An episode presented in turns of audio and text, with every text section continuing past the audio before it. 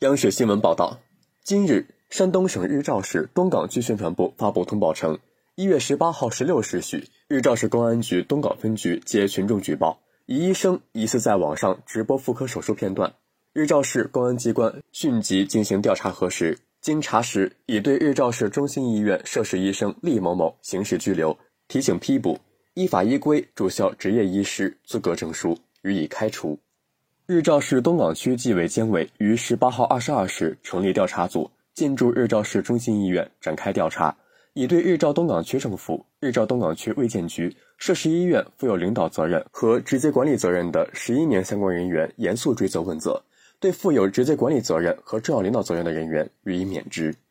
厉某某丧失职业操守，突破医德底线，行为十分恶劣。日照市东港区已全面开展专项排查整治。深入查找医疗机构管理、医德医风等方面存在的问题，强化全体医护人员的法治教育、纪律教育，以零容忍的态度、最有力的措施全面整治医德医风，坚决杜绝类似问题再次发生。